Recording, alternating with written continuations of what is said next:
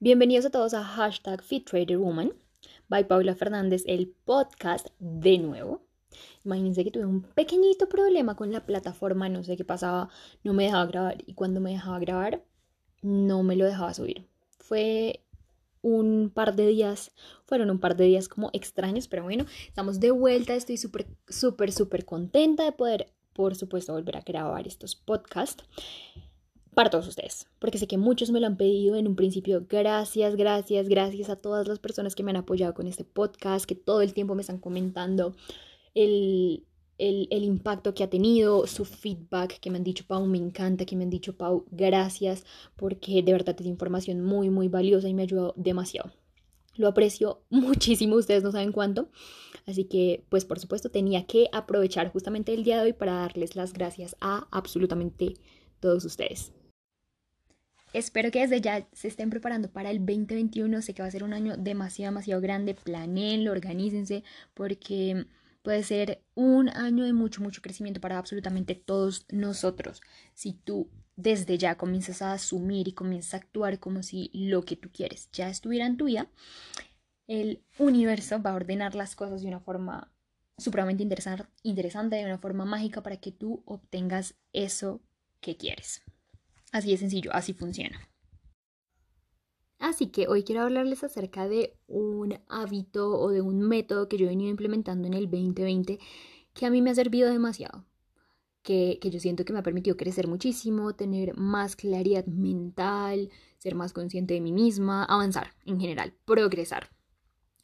Porque resulta que hay muchas personas en Instagram que hay veces que eh, me preguntan, cómo, cómo hago para organizarme mentalmente con todo lo que yo hago, cómo hago para no frustrarme cuando las cosas no salen bien, ejemplo, en mi emprendimiento o con los proyectos que yo en este momento estoy manejando, o cómo hago para obtener eh, eso que quiero, ser tan disciplinada, ser tan determinada. Y yo siento que en este 2020, gran parte, por supuesto, de, de lo que yo he vivido ha sido gracias a el, este método o esta, este hábito que quiero compartirles el día de hoy.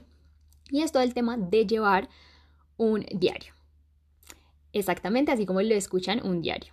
Puede que suene un poquito extraño porque en las películas cuando éramos pequeños un diario se mostraba como, no sé, como ese, bueno, lugar en donde tú escribías, por supuesto, lo que había pasado en tu día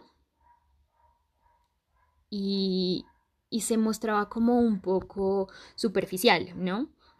Pero eh, cuando tú decides adoptar el tema de, la escritura, el tema de llevar un control sobre tus pensamientos, sobre tus sentimientos, sobre tus emociones, tu vida va a cambiar. Porque lo que tú haces en este diario o a través de este método es no escribir lo que pasó a lo largo de tu vida, sino escribir cómo te sentiste, escribir qué pasó, desahogarte, si te sientes triste, si te sientes aburrido, si te sientes alegre, agradecido, feliz, todo eso vas a escribirlo allí. Va a ser como ese consejero o esa forma en la cual tú te vas a desahogar.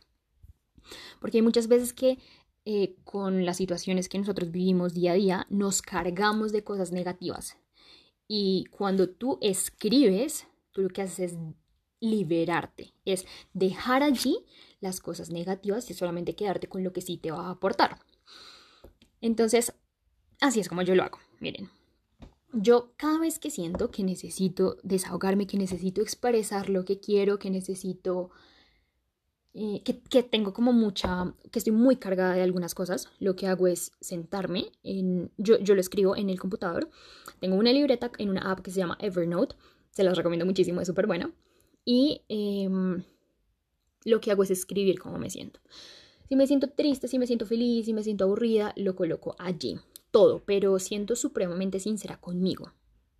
Cómo me siento, que no está saliendo bien, que sí está saliendo bien, qué pasó también a lo largo del día puede ser, pero me enfoco muchísimo en sentimientos y en emociones, porque básicamente recuerden que el universo puede ver cómo tú te sientes y cuando ve que una persona se siente triste o enojada, lo que va a hacer es enviarte más de eso, porque no van a distinguir si es algo positivo o es algo negativo. el universo como tal no lo distingue, ¿sí? Entonces, escribo absolutamente todo, así me tome lo que sea. Si me, si me mm, extiendo muchísimo, pues mejor porque sé que estoy dejando absolutamente todo eso allí. Y expreso ahí todo, absolutamente todo. Siendo, por supuesto, como lo dije anteriormente, muy sincero o muy sincera con, conmigo misma, sin cohibirme de absolutamente nada, lo dejo allí y listo. Eso te permite ser un poco más consciente de ti, te permite activar la gratitud, por ejemplo, te permite mm, procesar ciertas emociones que a veces como que no nos dejan avanzar, de emociones de baja energía, no las reprimes, sino que las liberas, te permite entenderte un poquito más, conocerte a ti mismo, te permite también elevar tu creatividad, porque hay muchas cosas positivas que pueden salir de una situación negativa, te permite incluso también cuando vas a volver a releer esas cosas, revivir momentos chéveres o pues sencillamente desahogarte. Sí, que básicamente es como eh, en un principio el objetivo que yo, que yo decidí para mi diario, pero pues sencillamente uno a medida que va como avanzando eh, le da como otro fin u otro propósito.